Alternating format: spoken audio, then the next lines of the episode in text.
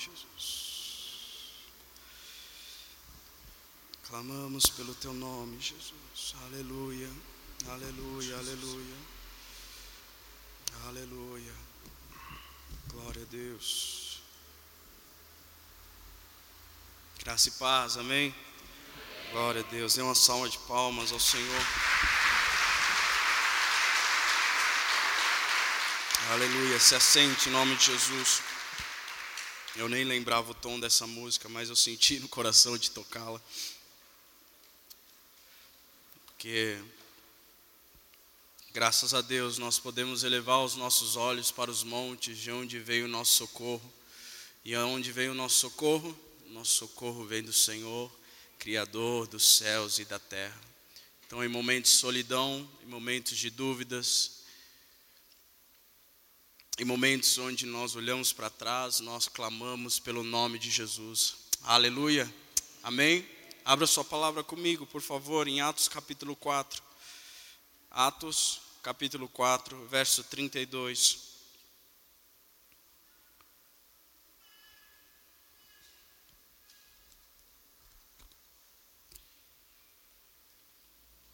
Atos 4, 32 vai dizer assim: da multidão dos que creram era um coração, era o coração e a alma. Da multidão dos que creram era um o coração e a alma, e ninguém considerava exclusivamente sua nenhuma das coisas que possuía, tudo, porém, lhes era comum. Vamos ler de novo?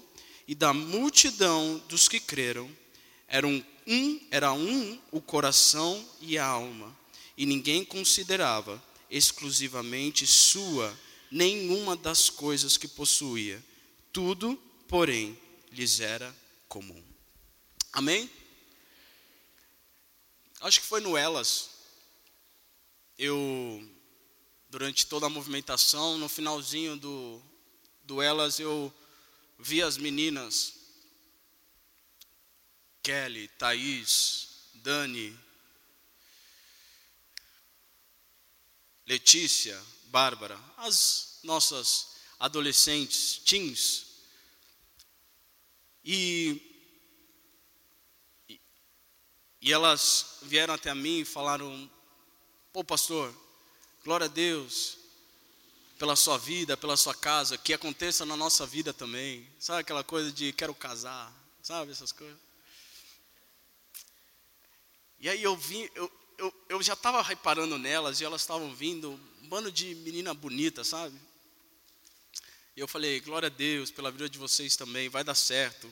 Continua crendo, vai chegar na hora certa e no tempo certo. E depois que elas foram embora e eu fui para casa, o Espírito Santo começou a,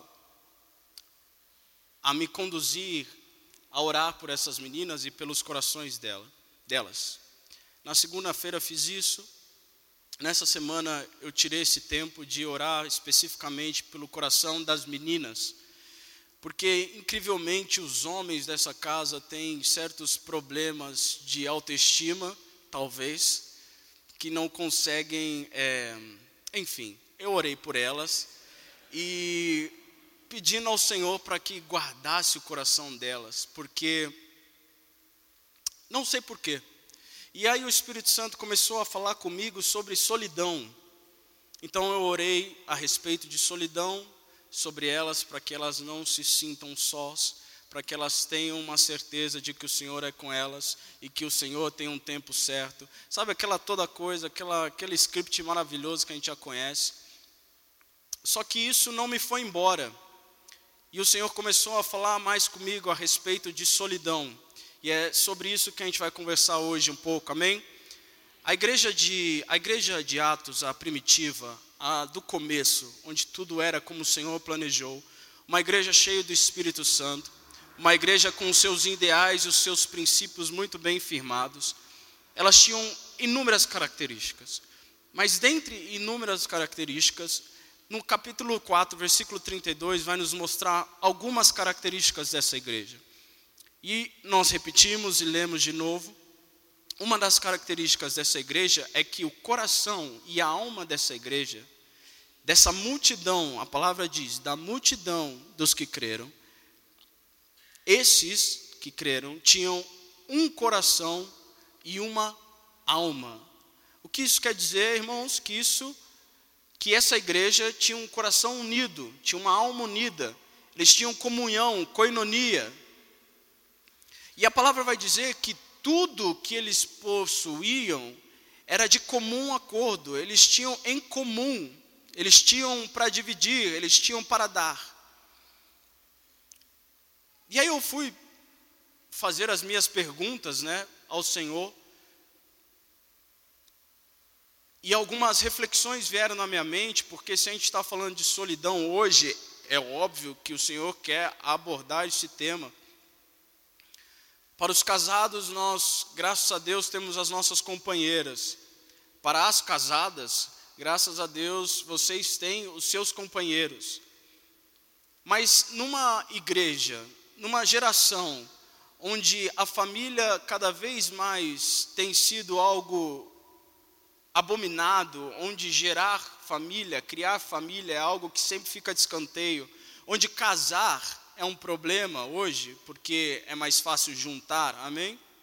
É mais fácil você ter menos compromisso com aquela pessoa e se der alguma coisa errada no meio do caminho, você simplesmente pega a chave de um, pega a chave do outro, manda um embora e aí você acaba com o vínculo.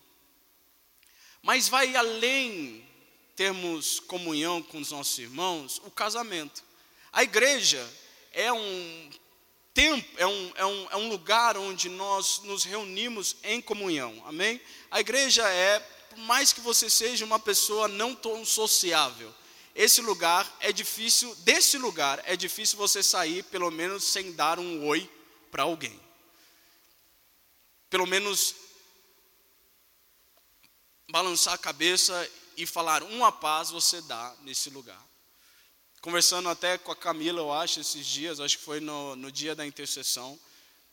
Eu sou do tipo de pessoa que talvez ficaria facilmente trancado em casa, porque eu gosto da minha casa, meu irmão. Eu, eu amo estar só às vezes. Só que aí que está o ponto, é às vezes. Vai chegar um momento que a gente quer pessoas, que a gente quer ter mesas, que a gente quer ter comunhão com outros. E num tempo onde nós passamos grande parte da nossa minutagem sozinhos em isolamento devido a uma crise pandêmica no mundo, nós voltamos pior. O isolamento, ele causou estragos na nossa comunidade, tanto na nossa comunidade de irmãos, quanto na nossa comunidade de família, como na nossa comunidade lá no trabalho, você que dita, lá na faculdade, você que sabe. Convenhamos que saímos deste período muito menos sociáveis do que éramos. E o problema maior também é que a gente acabou tendo que conviver com, com nós mesmos, né? Eu não sei se você na pandemia teve esse problema, mas eu tive várias vezes esse problema de ter que olhar para mim mesmo e eu não querer orar para mim mesmo. Porque olhar para mim mesmo machuca mais e dá mais trabalho do que eu ficar sempre apontando o irmão e olhando para o irmão que está do meu lado. As falhas do irmão, as, os momentos que o meu irmão não faz alguma coisa, mas quando a gente olha para nós, para dentro de nós, é doído, meu irmão, não é fácil. Então, se o Senhor disse que no princípio, lá no começo da igreja, a igreja era um, o coração dela era um, nós nos perdemos, amém? Amém? Agora a gente vai para um âmbito mais amplo. A igreja, fora Arena Transformados, a igreja em si, nós perdemos o caminho. Uma vez, em uma das nossas viagens para a Austrália, conversando com o pastor Roland, que eu gosto muito de conversar com ele quando eu vou, porque ele sempre me passa as as visões de uma pessoa que vive no Oriente. Amém? Quando se entende que nós do Ocidente nós não entendemos absolutamente nada do que é sofrer, mas quando você ouve uma pessoa do Oriente falar, você começa a se constranger com aquilo que você está vivendo hoje, da calmaria, da paz, dos, dos, de tanto que nós temos e não damos valor. E um dia eu perguntei para o pastor Roland, pastor Roland, como que a Indonésia é um dos países mais unidos hoje quando a gente fala de evangelho? Ele me disse, Felipe, todo mês nós ajuntamos todos os pastores de todas as igrejas da Indonésia para orar. Aí eu falei: no Brasil é impossível. Em São Paulo é impossível. Em Barueri é impossível. Não, pera. Em Alphaville é impossível. Ele falou: o problema do país de vocês, Felipe, está em uma coisa: na união. Quando nós nos reunimos e oramos pelo Brasil, nós sentimos que o Brasil tem grande potencial e o Senhor quer fazer a obra no Brasil. Vocês têm muito para dar e vocês têm muitos recursos, mas vocês têm pouco oração em conjunto. Vocês têm muitas placas. E eu falei: é verdade, pastor. Nós somos um país que está colhendo solidão por causa da igreja que não se une. Se você for ver aqui em Alphaville, tem muitas igrejas. Se duas, três tiverem a mesma visão, é muito. Então a solidão na igreja é real, amém? A solidão na igreja é real. E aquele povo da igreja de Atos, da igreja primitiva, a presença do Espírito era tão real dentro deles que eles valorizavam mais pessoas do que coisas. Então, quando era necessário, eles dividiam. Quando necessário, eles compartilhavam. E nós hoje aqui, nós estamos tendo problemas porque pessoas sozinhas estão se multiplicando no meio da igreja. Olha só que doideira, você ter um Senhor que te dá um livro, onde um dos capítulos realmente. Um dos capítulos dá certeza a você de que se você elevar os teus olhos para os montes, de lá virá o seu socorro. Amém? Elevando os meus olhos, existe alguém lá olhando para mim, sabendo as minhas necessidades, e ele certamente há de suprir as minhas necessidades. Amém? Nós temos inúmeras passagens bíblicas que vão é, falar sobre como o Senhor é presente. Um dos nomes dele é o que? Emanuel, Deus conosco. Mas mesmo assim, nós estamos vivendo em tempos onde nós vivemos solidão, onde cada vez mais jovens e adolescentes, crianças estão sozinhas, onde adultos estão sozinhos. Isso é um problema. Por que, que isso é um problema, pastor? Porque pessoas sozinhas entram em desespero. E pessoas desesperadas, elas criam ídolos. Pessoas sozinhas, elas entram em desespero. E pessoas desesperadas criam ídolos. O que é um ídolo? Um ídolo é tudo aquilo que substitui o lugar de Deus. Tudo aquilo que pega a adoração que deveria ser para o Senhor é ídolo. Eu orei pelas meninas, Senhor, não deixe as meninas entrarem no âmbito de desespero, porque se elas entrarem nesse âmbito de desespero, elas vão começar a criar ídolos, elas vão tomar decisões erradas, elas vão escolher errado. Amém? Quantos estão entendendo? Deus está falando, glória a Deus. Portanto, a mim e a você cabe uma coisa nessa noite: entender que nós não somos um povo que entra em desespero. Quantas igrejas nós vemos por aí, quantos daqui também vivem semanas e semanas. Um dia estão bem, um dia estão em certeza com o Senhor, estão fiéis à palavra, estão andando, estão com a, a ciência de que o Senhor está cuidando delas, mas passa a semana, elas entram em desespero por causa de algo que não aconteceu. Por que, que entram em desespero? Porque é um indício para nós carnais de que estamos sozinhos. Um exemplo, se eu preciso pagar uma conta amanhã que é super alta e eu não tenho esse dinheiro, o que acontece com a minha carne? Ela grita dizendo: Você está sozinho. É o momento de se desesperar. Mas quando nós entendemos que o Senhor tem um plano, quando entendemos que somos justos diante de Deus e dignos do seu cuidado, nós entendemos que, poxa, eu não tenho hoje, mas o Senhor que cuida, que cuida de mim, que cuidou de mim, Ele há de alguma forma suprir a minha necessidade, em nome de Jesus. Está vendo como o desespero foi embora? Amém? Glória a Deus. E se nada for feito em questão da solidão, nós vamos continuar, no, na questão de desespero, nós vamos continuar colhendo, regando e colhendo solidão. Tem uma, uma frase de John Bever no livro Kryptonita, que eu até indico você a ler, que ele vai dizer que um crente é atraído para a idolatria quando ele permite que seu coração seja agitado com descontentamento e busca satisfação fora da obediência de Deus. Que maravilhosa descrição de idolatria. Quando nosso coração fica agitado pelas coisas, nós só queremos encontrar contentamento na desobediência.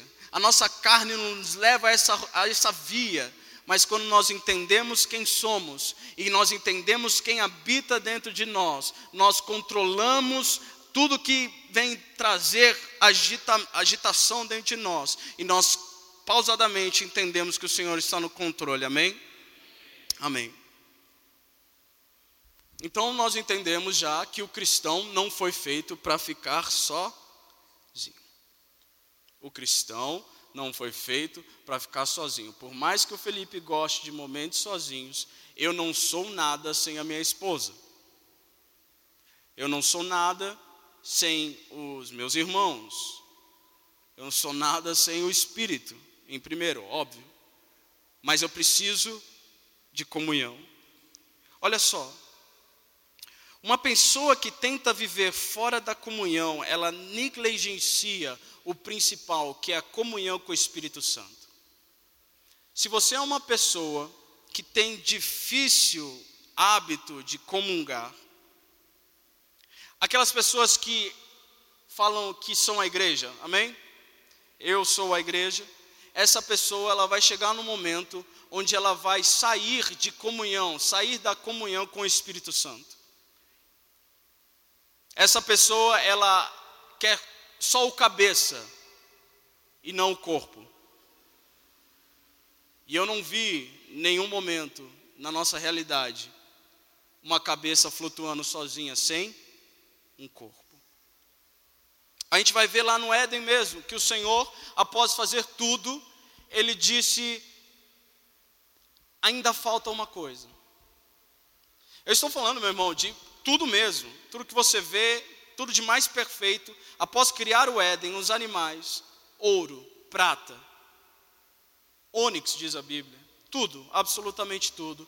O Senhor para e fala: é, não é bom que o homem esteja só. Por isso que eu falei para ele, uma auxiliadora. E é maravilhoso o texto, porque ele vai terminar dizendo: Eu farei para ele alguém que a corresponde. O que quer dizer isso? Alguém que seja mútuo, alguém que seja igual a ele, alguém que entenda ele, alguém que tenha as mesmas emoções. E isso tem se deturpado ao nível máximo quando homens e mulheres, homens ou mulheres, ou os dois juntos, eles decidem chamar cachorros de filhos. Amém? A minha esposa tem uma amiga que ela tem dois labradores em casa, num apartamento, e são os filhos dela. Oi? Dois Goldens dentro de um apartamento e são filhos dela. Só que nós não entendemos, ou aliás, eles não entendem, que um cachorro não corresponde.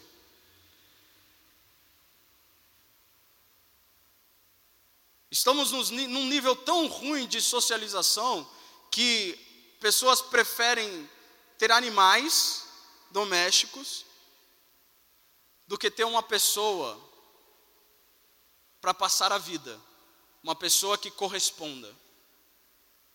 Longe de mim, meu irmão, falar que o casamento e que a socialização é 100% bom. Não é. Amém? Não é. Mas é aí que está o segredo. É ferro afiando ferro. É a minha esposa me ajudando a ser uma pessoa melhor e eu ajudando a minha esposa a ser uma pessoa melhor. Eu costumo dizer que eu não confio em relacionamentos que não passaram por testes. Eu não confio em relacionamentos que não passaram pelo, pela prova do fogo, sabe? Na minha vida é assim. Os relacionamentos que foram passados no teste e uma das partes não resistiu, não foi um relacionamento verdadeiro. Já na minha casa, eu passo por testes e fogos, e vai, mensalmente.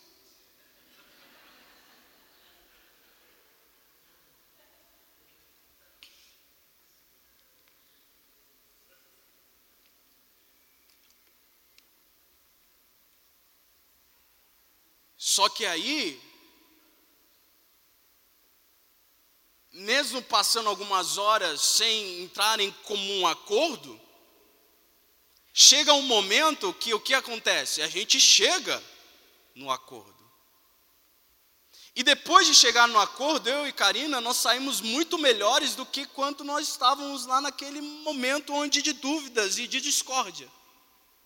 Quantos podem dar um amém? Amém? É ou não é? Só que ser sozinho é mais fácil. Ser sozinho é demais. Só até certo ponto. Perceba uma coisa: grandes homens de Deus se sentiram só. Elias tinha acabado de pedir para que fogo descesse do céu. Meu irmão, não estou falando para que dor de cabeça seja curada. Ou, enfim. O varão, ele pediu para fogo descer. E fogo desceu. Alguns momentos depois, ele se encontra numa caverna, sozinho, achando que não tem mais ninguém na terra.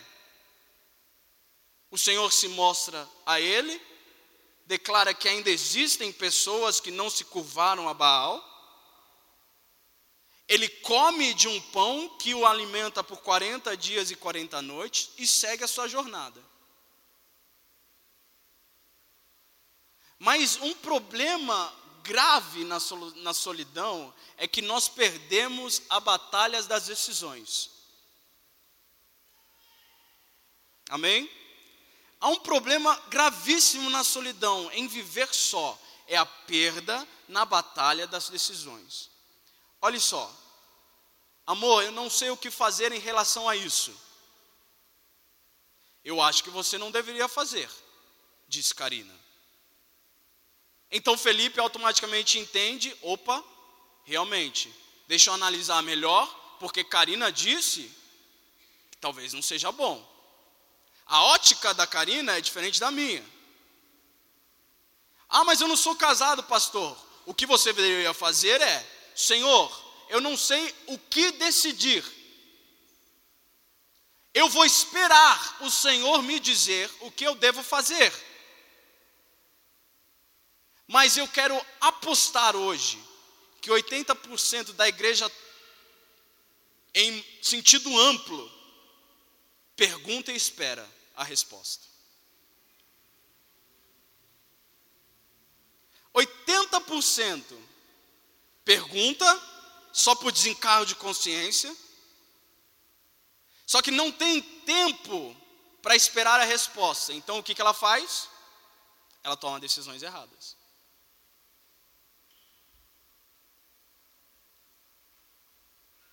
O problema de Davi não foi sexo, meu irmão. Tanto é que Natan, lá em 2 Samuel 12, eu acho, não menciona em nenhum momento sobre sexo. O problema de Davi foi solidão e poder. Davi estava sozinho e tinha poder. Então o que ele faz? Olha a moça e por estar sozinho e ter poder, o que ele faz? Chama ela. Mas quem é o Senhor? Eu sou o rei de Israel. Chama ela. Batseba chega, entra, e Davi peca com ela.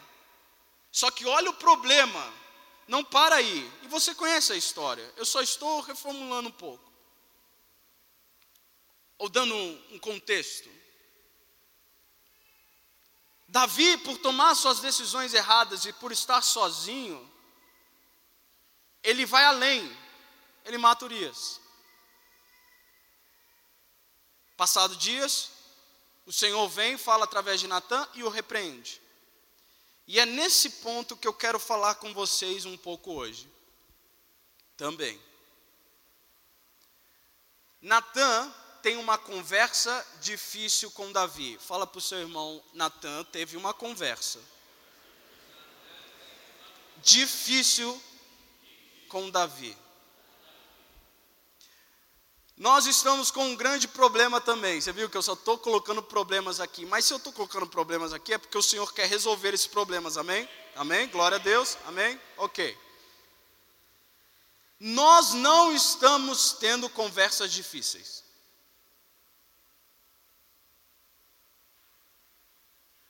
Na verdade, eu queria terminar aqui e ir embora, mas eu vi que você talvez não entendeu muito bem. Eu vou continuar. A solidão, estar sozinho, vai gerar um caráter dentro de mim, dentro de você, que não suporta conversar sério. Não suporta que pessoas retruquem. Não suporta que você viva uma vida de nãos. A solidão vai gerar em algum momento um homem e uma mulher mimada que não pode ser repreendida. Dentro de outras inúmeras coisas que eu podia falar sobre Davi, quando me perguntam, Felipe, por que Deus olha para ele como um coração, como um homem segundo o coração de Deus, dele, do Pai? Essa foi uma delas. Ele errava, e sabia ter conversas difíceis. Ele sabia ser repreendido. Natan olha no olho dele e fala: Não é ninguém, não, Davi, no teu reino, é você mesmo. E por causa do teu erro, e por causa da abominação que você criou, eu vou tirar o seu filho. Davi vai para onde? Reclamar? Não. Davi vai orar, pedindo por misericórdia do Senhor ele se veste de pano de saco, jejua, para ver se o Senhor talvez tenha misericórdia do seu filho, mas o seu filho morreu. Eu e você, meu irmão, nós precisamos urgentemente voltar a ter comunhão, não para comer bem, não para sair do culto depois, né, para sair depois de uma quinta-feira e ter uma mesa em McDonald's, ou seja onde for. Nós precisamos ter comunhão para que em nós seja gerado um caráter de ter, de saber ter conversas difíceis. Você percebe que nessa igreja muitos não aguentam o que é pregado. Hum? pastor um dia falou até né, que uma das irmãs mandou para a pastora e falou: Nossa, a igreja de vocês é muito radical. É um passarinho. As irmãs já estão.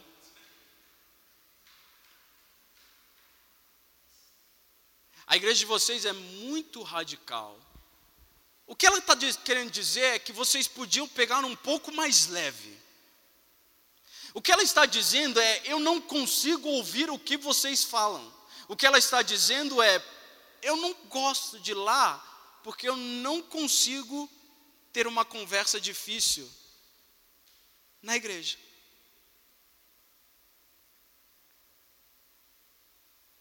Eu assumo, meu irmão, ter conversas difíceis com a minha esposa é doído. Que, que por mais que eu ame ela, dentro de mim está escrito assim, está tá dizendo assim, ela está errada. Sempre assim. Então eu tento achar miraculosamente alguns caminhos que me levam à certeza de que eu estou certo. Amém? Quantos são assim também? É, glória. Só que existem momentos na vida em que eu não acho nada para mostrar que eu estou correto. Então, o que, que eu tenho que ter com a minha esposa? Uma conversa difícil. Sem uma conversa difícil, não há resolução de problema. Sem uma conversa difícil, amizades são perdidas. Era para ter dado certo aquele seu amigo e estar com você até a volta de Cristo, até a sua morte ou a morte dele. Mas por não, por não conseguir ter uma conversa difícil, nós abandonamos, nós largamos.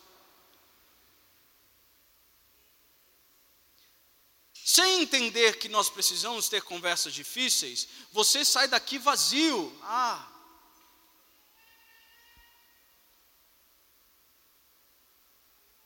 Porque a música, ela às vezes é uma conversa difícil. Às vezes o que você canta aqui é uma conversa difícil, que você nem quer entoar. A gente canta aqui que a canção não mudou a canção não mudou. Continuo dizendo que te amo. Então pode me tirar a minha casa, a minha família, os meus amigos. Só não me tirem o meu Senhor.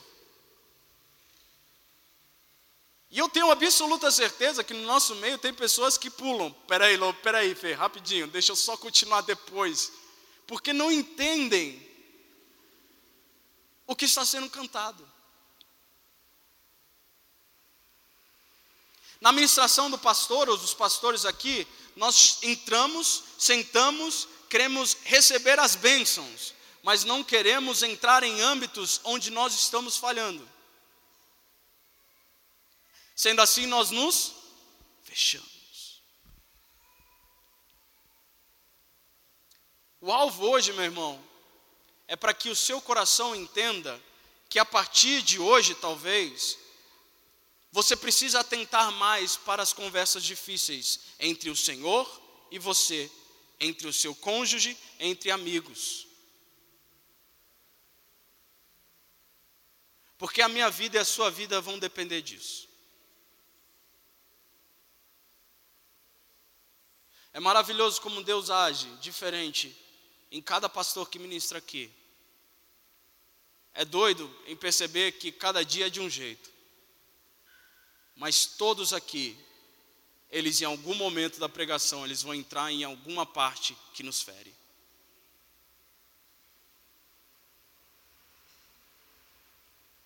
Nós clamamos pelo Deus que cura, mas nós não queremos que Ele haja em cura.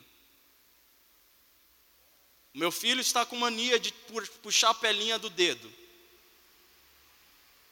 Eu não sei se tem maldição hereditária nisso.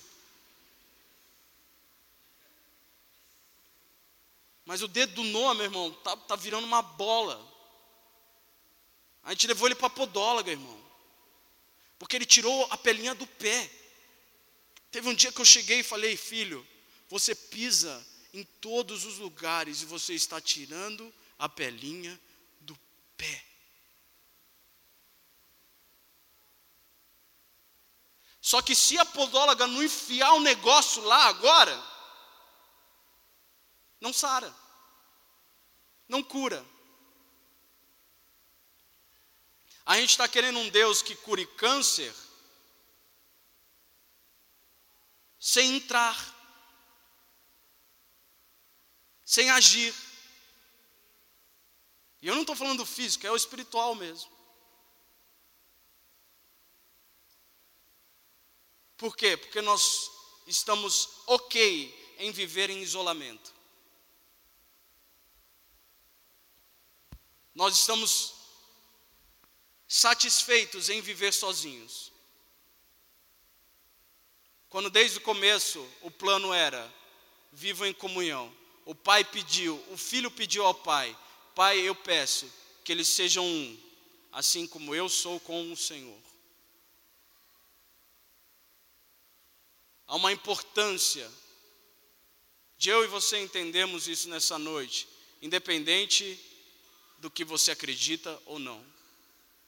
Conversas difíceis precisam ser, ser ter, precisam acontecer dentro da igreja.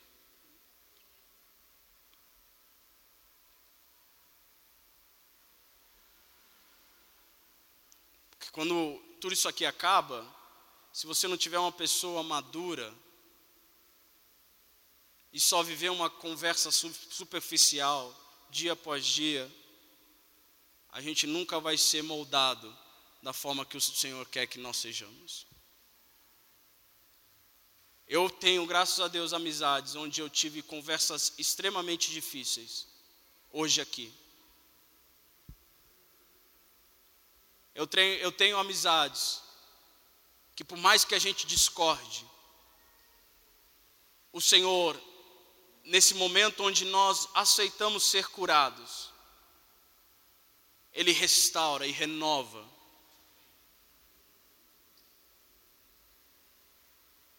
Eu peço para você que você não seja mais um que simplesmente desiste porque não está de acordo com o que você pensa.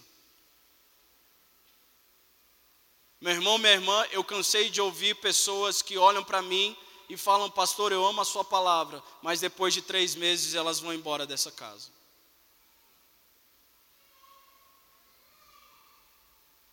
Para mim, na verdade, nem interessa se ela ama ou não. Eu só peço que ela esteja na visão. Que ela entenda que isso aqui não é um clube. Que eu e você entendamos que isso aqui não é um clube onde nós fazemos as nossas vontades, onde nós somos correspondidos da maneira que nós queremos. O cabeça é o Senhor Jesus, e é Ele quem manda, é Ele quem faz, é Ele quem, oh, Ele quem fala, e nós só obedecemos.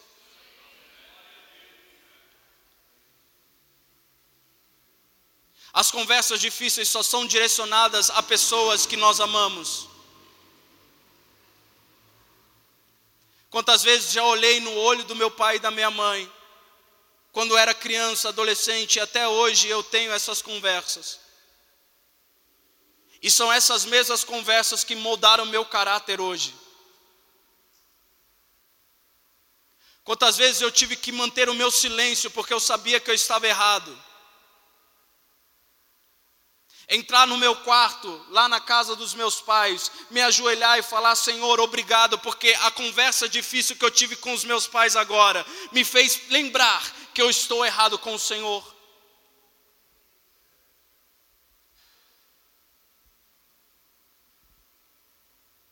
Dura coisa é, meu irmão, ter no seu, na sua roda social pessoas que só concordam com você pelo aquilo que você tem, pelo aquilo que você é.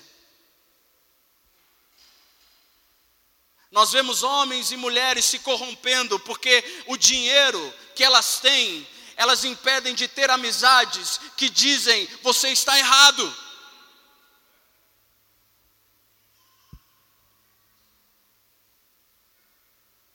Jogadores de futebol, meu irmão, a rodo, comparsas, hã? É toys, hã?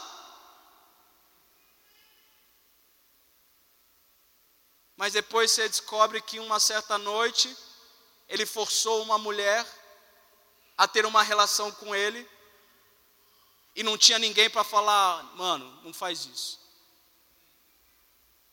Hoje a carreira dele vai para o lixo, porque está preso preventivamente na Espanha. Tudo que ele conquistou profissionalmente vai aonde?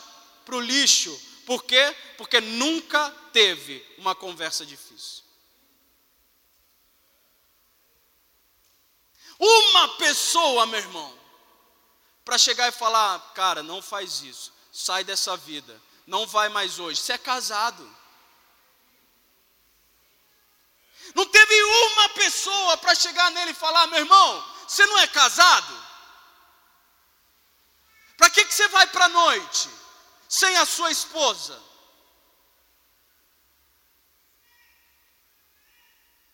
Mas nós preferimos estar sozinhos ou mal acompanhados do que ter pessoas por perto que olhem na bola do nosso olho e falam: Você está errado, mude.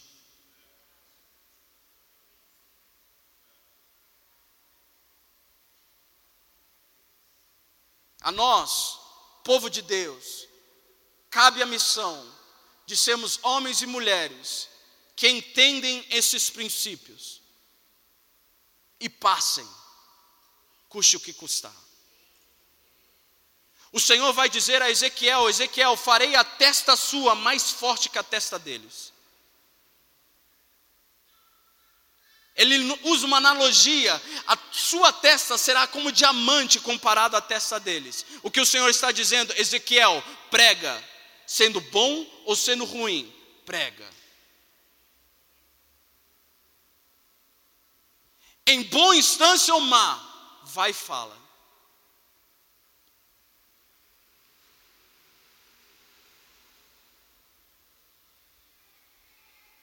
A nós pastores cabe isso, ter um coração humilde de ouvir e colocar na cruz aquilo que nós recebemos dos nossos irmãos. Camila mesmo, no domingo passado, ela olhou para mim e falou: Fê, eu posso falar com você? Claro, não tem problema. Eu tive um sonho e você estava cego. Só que aí de repente você estava vendo de novo. A minha meu resumo é que você está, às vezes, olhando para coisas que você quer e não olhando para outras coisas que você não quer. Só que leva isso com humildade, sabe aquele zelo quando fala? Falei, cara, muito obrigado. Eu vou levar para a cruz. Porque se alguma coisa o Senhor está falando, eu preciso me atentar.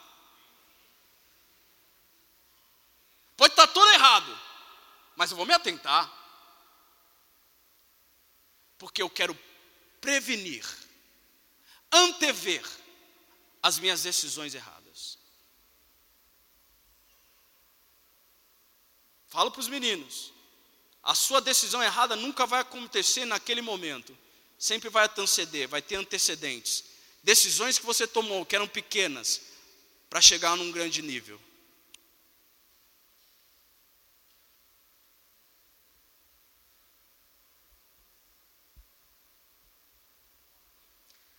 por viver nesse mundo onde as pessoas não têm conversas difíceis, as casas estão cheias de rebeldes,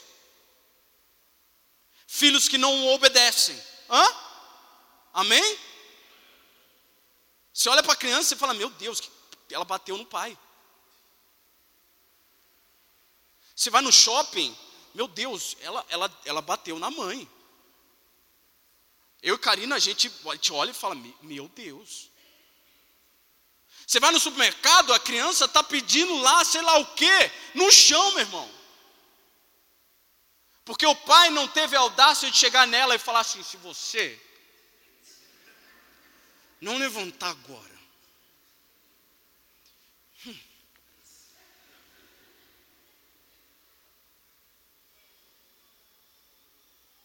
porque levamos numa naturalidade. Ah, ele é tão novo. Ah, ele, ele vai aprender. Meu irmão, a pastora outro dia, a minha mãe, foi como minha mãe, não foi nem como pastor que ela falou isso, porque eu tenho que diferenciar às vezes. Para mim é muito difícil, meu irmão. Às vezes eu ligo a chave do pastor, ligo, desligo a chave do pastor. Aí ligo a chave da mãe, ligo a chave. Eu, às vezes eu falo, será que é pastor ou como pai? Ou pastor ou como mãe? Fica complicado, confuso. Mas teve um dia ela falou, filho, não pega no braço deles assim. Machuca. Mas dentro de mim, meu irmão, na hora, vi uma parada. Sai. Sai. Para. Agora. vai para o quarto. De casa, a Giovana, meu irmão, tem dois anos. Dois?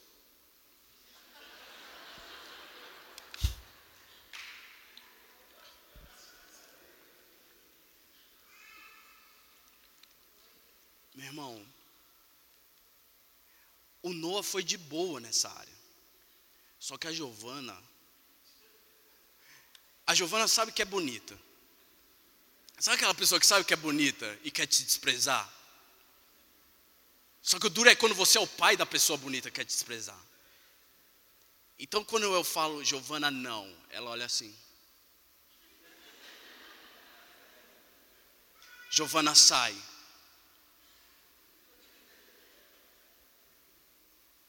Giovana vai para o quarto. Não é assim? E a gente chega no quarto, ela percebe que o negócio ficou feio, ela baixa a cabeça. Giovana, não é assim. E você conhece o proceder? Talvez não, né? Mas amém. Quando ela levanta o rosto, você entendeu o que o papai falou? Tem uma parada que sai, meu irmão, que eu não sei te explicar. Mas eu sei que é o maligno tentando brotar alguma coisa naquele momento. Uma sementinha está tentando ser instaurada, instalada na minha filha, que só uma conversa difícil tira.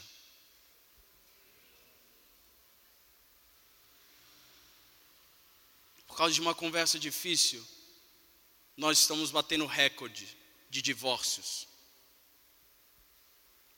Quantos casamentos podiam ser salvos se um sentasse e falasse: Eu quero te pedir perdão, mas vamos resolver. Vamos ter uma conversa difícil. Eu estou totalmente certo mas eu te amo ao ponto de olhar para você e falar: me perdoa. Eu quero ter essa conversa difícil. E o Senhor há de restaurar o nosso casamento. É ou não é? Agora, essa é boa. Quantos aconselhamentos seriam evitados se tivéssemos a certeza de que a nossa vida precisa ter conversas difíceis e diárias? Porque eu tenho certeza, meu irmão, estou falando para todos os pastores. Tem coisa que você ouve e você fala, meu Deus, é simples. A pastora Yara outro dia falou, Felipe, pergunta antes. Eu falei, pastor, o que, que eu faço? Pergunta antes o que é. E dependendo do que é, você fala, vai orar.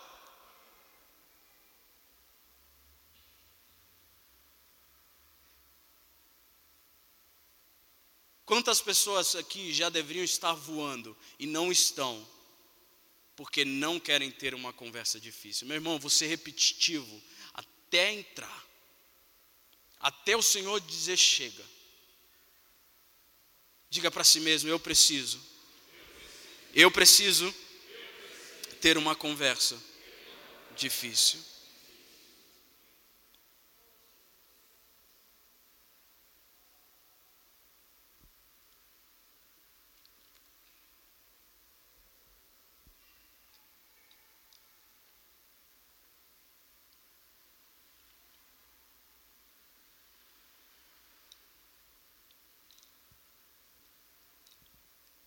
Faz tempo, mas eu gosto de jantar com a minha esposa.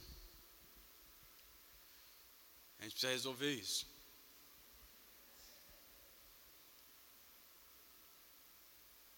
Mas a dureza danada, você sentar e ver que no restaurante um monte de gente saiu de casa para um jantar totalmente por obrigação. Hã? O celular é o acompanhante, é a amante. Hã?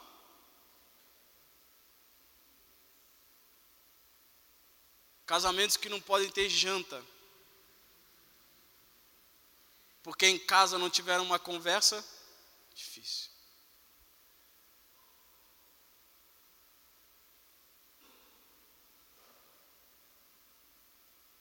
Eu oro para que o Senhor se revele a nós nessa noite com maturidade. Para que nós venhamos crescer em nome de Jesus. Para que a minha vida e a sua vida avance.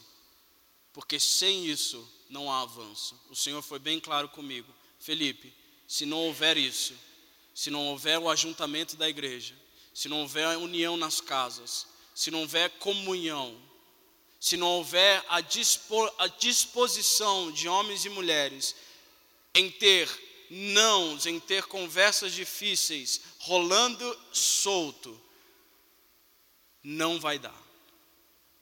Coloque-se de pé em nome de Jesus.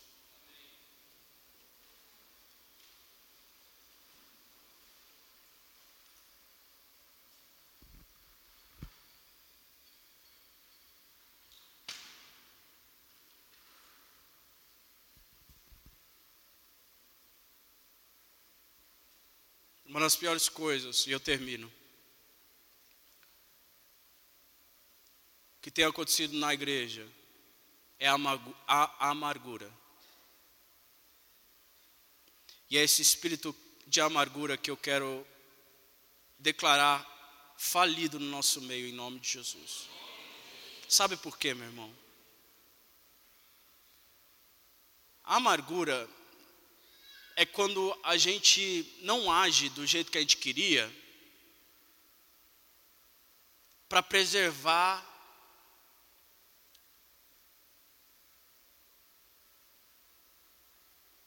imagem.